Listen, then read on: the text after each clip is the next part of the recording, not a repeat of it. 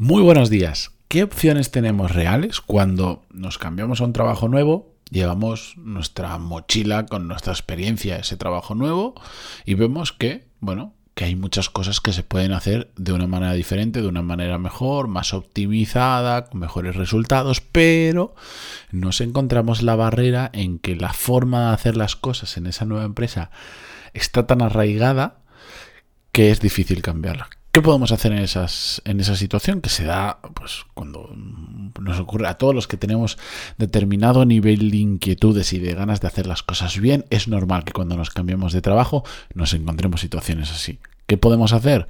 Eso es lo que vamos a ver hoy en el episodio 1281, pero antes de empezar, como siempre, música épica, por favor.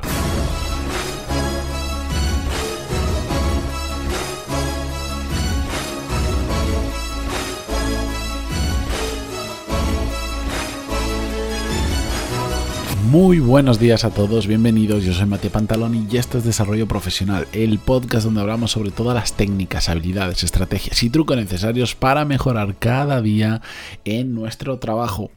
El tema que os introducía eh, viene de un oyente, que por cierto os recuerdo, si queréis escribirme, pantaloni.es barra contactar y me podéis enviar todas las dudas, historias, vuestro caso, sugerencia, feedback, lo que os dé la gana. Yo encantadísimo de recibirlo, ya sabéis que contesto absolutamente a todo el mundo y en ocasiones la contestación también la hago por email. ¿Por qué? Porque me da pie a, a dar una contestación más amplia que si lo hago por email me resulta bastante más fácil a mí, me, expreso mejor mm, hablando que escribiendo y porque además creo que este tipo de situaciones que traigo al podcast pueden ayudar a un montón de personas más allá de la que me ha escrito el email. Así que os pongo un poco en contexto. Este oyente me enviaba un email que no lo voy a leer, os lo voy a resumir. Básicamente lo que le ocurría era que, bueno, cambiaba de trabajo, por su experiencia sabía perfectamente que las cosas se pueden hacer mucho mejor, es decir, que se está utilizando una manera de organizarse incorrecta y como me pasaría a mí exactamente igual y yo haría exactamente lo mismo, lo que hace es proponer a su jefe a sus compañeros una manera más eficiente de trabajar, no porque se le está inventando, sino porque es como él trabajaba antes. Y bueno, es que cuando, cuando estás en un tipo de situación como esta, es que lo ves claro, tienes experiencia y dices, mira, si cambiamos esto, esto y esto, solo haciendo eso vamos a mejorar un montón. ¿Por qué? Porque ya lo he hecho, ya he trabajado de esa manera, ya mi mochila viene esta experiencia, no, no estoy intentando probar algo nuevo. Solo haciendo eso ya directamente vamos a conseguir un cambio mm, prácticamente instantáneo. Eso nos ha pasado a todos los que tenemos este nivel de inquietud. Bueno, ¿qué se encuentra? Que su jefe no lo ve. No lo ve y le dice que no, que no, que no, y que tienen que seguir trabajando como lo están haciendo hasta ahora. Incluso, que esto ya es el siguiente nivel, pues mm, me comenta que hasta las maneras de su jefe de negarse a trabajar o a probar una nueva manera de trabajar llega a ser hasta, llega a convertirse hasta un poco en un jefe tóxico. Pero bueno, eso es nada de otro costal, tema para otro podcast, mejor dicho. El tema es que él sabe perfectamente por su experiencia que se está trabajando mal y eso pues le da mucha rabia y eso pues es normal, te, te genera una, una inquietud de decir, ¿qué hago?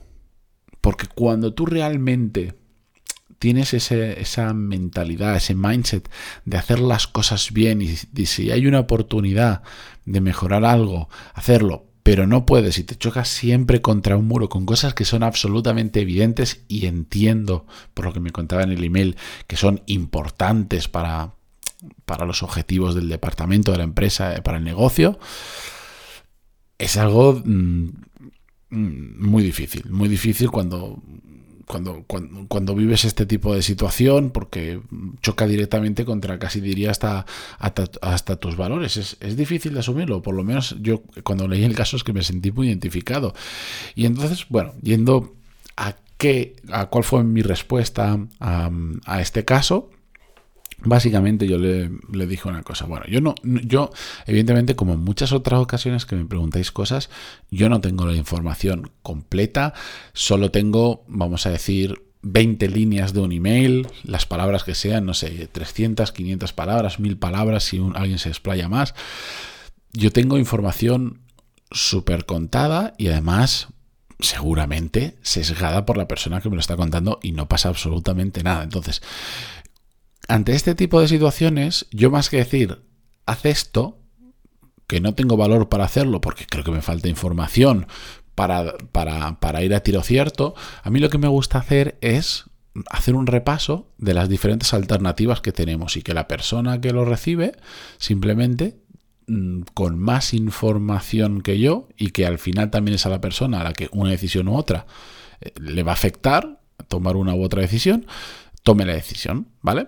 Entonces, ¿qué alternativas tenemos ante un tipo de situaciones así? Ante un tipo de situación como esta. La primera es que nos adaptemos nosotros. Vale, yo sé cómo trabajar mejor, yo tengo esta experiencia, pero es cierto que a veces una opción es tú adaptarte. No siempre se puede hacer lo que uno quiere, no siempre se puede imponer nuestra forma de trabajar y, nos toca ser nosotros los que nos adaptemos, incluso sabiendas de que eh, como se está haciendo no es la mejor manera o no es la manera óptima. Esto, claro, si tienes inquietudes y te gusta hacer las cosas bien, esto es difícil porque te puedes adaptar, pero tu cabeza sabe perfectamente que se puede hacer mejor.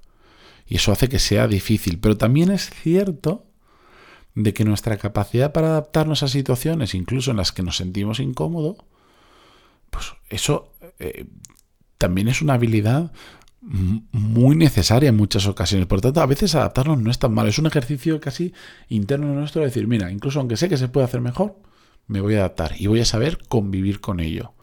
Ojo, no hay que infravalorar esta opción porque nuestra capacidad de adaptación de cambio es también una habilidad muy importante. Pero bueno, esta simplemente es una opción. ¿Qué más opciones tenemos? Bueno, otra es esperar un tiempo poquito a poco ir ganando confianza con nuestro jefe y poco a poco dejar que eso nos permita volver a probar suerte, pero ya desde una base de confianza mucho mayor y muy necesaria para este tipo de cambios. Es decir, vosotros poneros en la, en la situación de ese jefe viene una persona nueva que, vale, le habrás entrevistado, habrá pasado un proceso de selección, pero realmente no conoces de nada. Y enseguida está planteándote algo que cambia radicalmente la forma de trabajar, no solo de su puesto de trabajo, sino del resto de compañeros del departamento.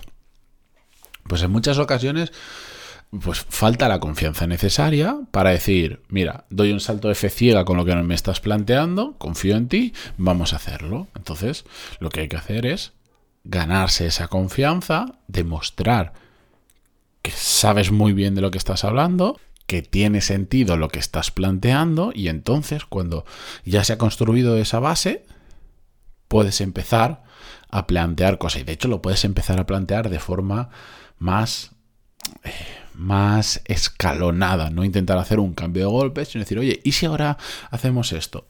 Esto más pequeñito, lo haces, se demuestra que funciona, tu jefe lo ve, ve que tienes razón, que se ha mejorado, propones otra cosita y otra cosita y otra cosita y así poquito a poco.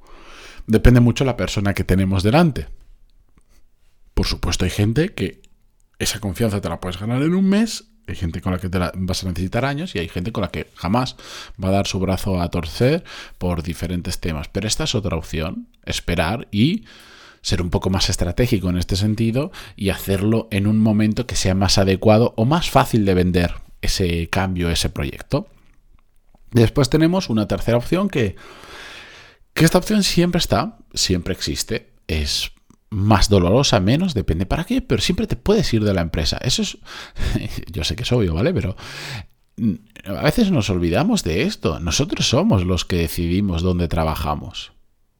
Y nosotros somos los que decimos si, si, queremos seguir trabajando con este jefe que no admite un cambio obvio y razonable o no. No nos engañemos, que nadie nos está poniendo una pistola para quedarnos a trabajar ahí.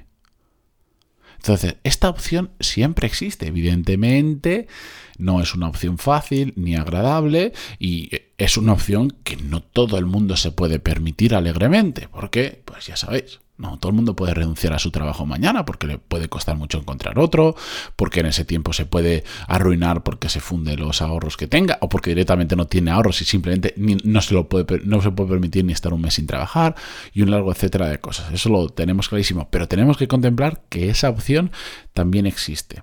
¿Cuál es la mejor de estas tres opciones? De adaptarnos, esperar hasta ganar la confianza para volver a proponernos eh, irnos de la empresa. Pues solo la persona que está al otro lado puede saberlo porque tiene, como os decía, toda la información. Pero a mí siempre me gusta ganar de esta manera perspectiva y decir, vale, ¿qué es lo que puedo hacer? Tengo un problema, ¿qué es lo que puedo hacer? ¿Qué opciones hay? Más locas, menos locas, más viables, menos viables. Verlas todas de una forma desde la perspectiva que nos podría dar otra persona, como soy yo que le estoy dando esta perspectiva a él, a mí me gusta hacer este ejercicio internamente y entonces mm, al ver todo eso, tener más información y tomar una mejor decisión. ¿Cuál es el problema? Que normalmente solo caemos en que las opciones que existen son aquellas en las que a nosotros nos viene bien y nos olvidamos que hay muchas más cosas que igual dándoles una vuelta podemos adaptarlas y encontrar una mejor solución. Básicamente, entonces yo quería compartir esto no solo por ver las diferentes opciones que hay cuando nos sucede una situación como esta, sino también para, para generar esta forma de ganar perspectiva que a mí me parece muy importante. Yo mm, hace, eh, hace poquito tenía un problema. Tenía un problema y mi cuerpo, por decirlo de alguna manera, naturalmente se iba a tomar una decisión de determinada manera. Y en lugar de eso dije, espera, ¿hay más opciones? Y me senté conmigo mismo un ratito, no me fui a, meditar al a la cima de un monte y me rapé la cabeza y me hice budista durante un mes, ¿no? Me senté conmigo mismo y una libreta un ratito y dije, ¿qué opciones hay? Si esto me lo, me lo planteara alguien y me preguntara, estoy en, tengo este problema, estoy en esta situación, ¿cómo lo puedo resolver? ¿Yo qué le diría desde fuera? Pues mira, le diría todas estas opciones y empecé a escribirlas. Y con eso me puse a pensar cuál sería realmente la mejor opción a corto, medio, largo plazo, pum, y llegó a una solución diferente de la que yo naturalmente iba a tomar. Por eso quiero compartir con vosotros este tipo de reflexiones que son muy simples, que no estoy reinventando la rueda, lo sé, pero es que a veces no hace falta reinventar la rueda para encontrar buenas soluciones, simplemente pararnos a pensar y ganar perspectiva. Así que nada, con esto yo os dejo eh, por hoy, mañana continuamos con un nuevo episodio, muchísimas gracias por estar al otro lado como siempre, esta mañana, adiós.